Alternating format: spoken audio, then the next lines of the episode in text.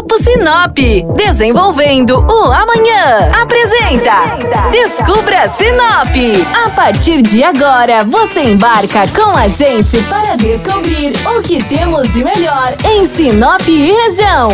Descubra Sinop.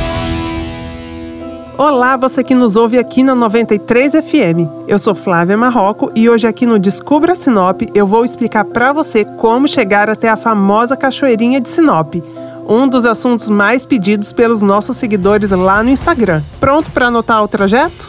Vamos lá. A cachoeira fica a 45 quilômetros do centro de Sinop, no sentido para Juara, pela MT 220. Após pegar a rodovia, você irá levar cerca de 20 a 30 minutos até chegar na ponte do rio Telespires. A ponte é fácil de ser avistada. Ela é bem sinalizada e muito movimentada por pescadores nos finais de semana. Quando atravessar a ponte, pegue a entrada à direita, ao lado de um pequeno restaurante de madeira. A partir de então, o trecho não é mais asfaltado, mas serão apenas 5 quilômetros de estrada de chão até a entrada da cachoeira. Você terá certeza que chegou no lugar certo quando ouvir o som da água.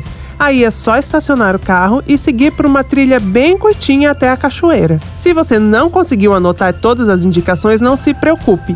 No Instagram do Descubra Sinop tem um vídeo mostrando o trajeto e as imagens da cachoeira. Se visitar a cachoeira, não se esqueça de recolher o lixo e ficar de olho nas crianças, não as salva-vidas no local.